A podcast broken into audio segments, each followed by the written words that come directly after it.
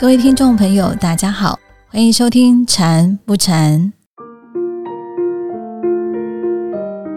今天我们再度邀请到严广法师来到节目中，为大家解说禅修的问题。让我们欢迎严广法师。各位听众朋友，大家好。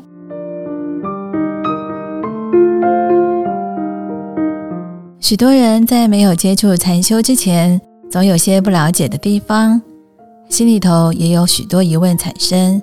透过我们的节目，有法师亲自为大家解说，也让我们的听众朋友对禅修有了新的认识。今天这位朋友提出来的问题，我想或许也是很多非佛教徒的疑问吧。让我们来听听看他的问题是什么呢？您好。我先自我介绍一下，我其实不是佛教徒，但是我对禅修很好奇，也看了一些跟禅修有关的资料，就是有些地方还是不明白。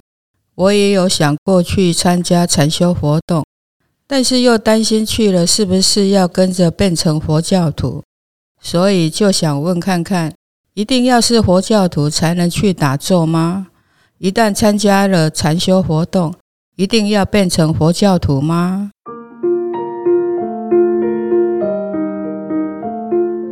这个问题蛮有趣的哦。我从小就是个佛教徒，可是我在高中跟国中的时候都是念天主教的学校，那个时候也会跟着学校一起望弥撒，也会一起过圣诞节。那回想起那时候，也不会说担心说自己变成基督徒。因为我觉得天主教也蛮好的，是一个，也是一个劝人向善的宗教。啊，可是你会担心变成佛教徒？我在想，可能是对佛教有一些误解哦，可能是身边感受到好像佛教比较消极又迷信。那如果是因为这样子的话，建议你可以先阅读圣严师傅的一本著作，叫做《正信的佛教》。阅读完，你可能会发现。佛教跟你想象的不太一样，然后回到你的问题哦，就是是不是佛教徒才能来禅修打坐？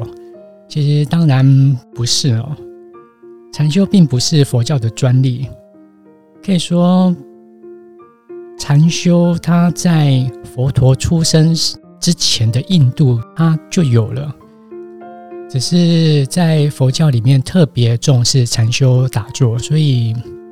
流传到现在，好像大家会觉得，好像想到禅修跟打坐，就会想到佛教。但其实佛陀时代，他也是跟着老师来学习禅修的。佛陀在成佛之前，是印度一个国家的太子哦，名字叫悉达多。悉达多太子在出游的时候，就是看到了人的生老病死，然后他那时候就动了一个念头。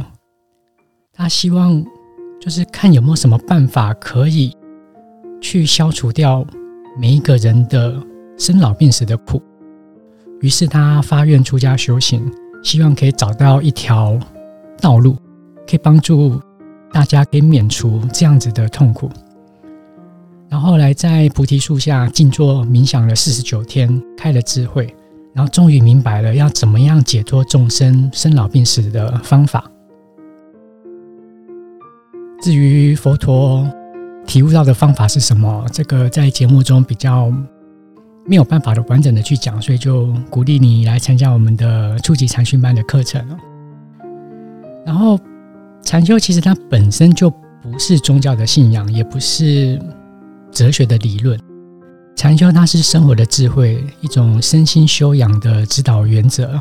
可以帮助我们把自私自利的烦恼心转化为服务奉献的慈悲心、智慧心。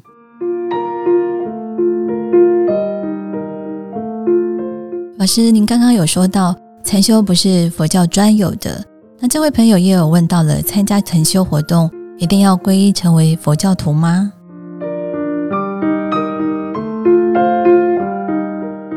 我们一般在活动结束后可能会有。皈依的活动，尤其是禅期结束，都会都会举行皈依的仪式，但是没有说一定要参加。毕竟我刚刚有提到，那禅修并不是佛教的专利，所以也不是说第一个不是佛教徒才能来打坐。另外，来参加禅修活动之后，也没有说一定要成为佛教徒，因为禅修就是透过一些观念跟方法，然后来认识自我，然后进一步可以成长自我、消融自我、提升我们的慈悲跟智慧。所以并不会说来参加修行活动之后就一定要变成佛教徒。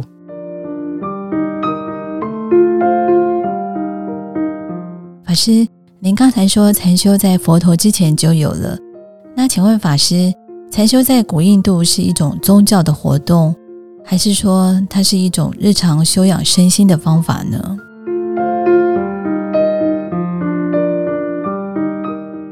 印度本身它是一个宗教非常发达的国家。跟我说的佛陀时代，它在印度它不是一个国家，是由那个区域有蛮多国家的。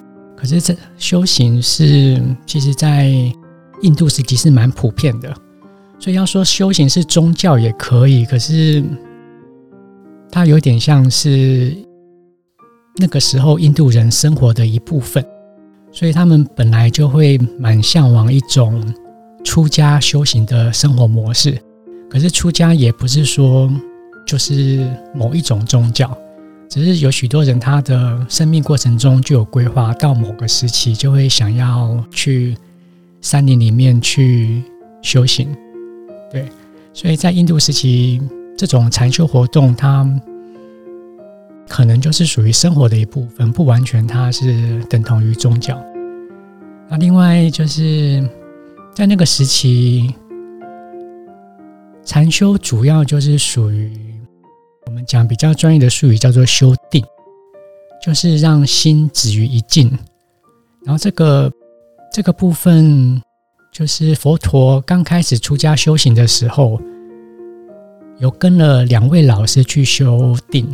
可是修到后来，就是修到最深的禅定，佛陀发现依然没有办法解决老病死的苦，所以他就后来就进了苦行林去修苦行，苦行了六年，佛陀又发现苦行也没有办法解决老病死苦，后来就到了菩提树下，然后静坐冥想了四十九天。才发现了解决老病死苦的方法。佛陀坐在树下，可以说用的就是修定的方法，可是他又跟从老师那边学的方法不太一样。佛陀最后体验到的方法，我们称为四念住法，就是要观察无常、无我等等的方法。这个就是跟传统的禅修方法不太一样。这个进一步就是需要比较专门的课程来学习，才会知道这个方法要怎么样去操作。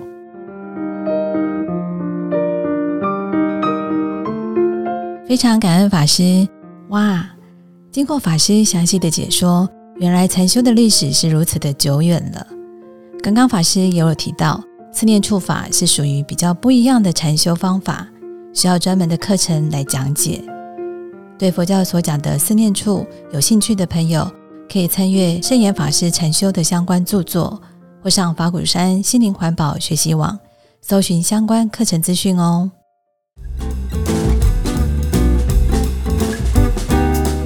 今天的节目就到这里了。如果您对禅修有兴趣，也想进禅堂打坐，欢迎您上法鼓山全球资讯网查询禅修活动的相关资讯哦。祝福大家！我们下周二再见，拜拜。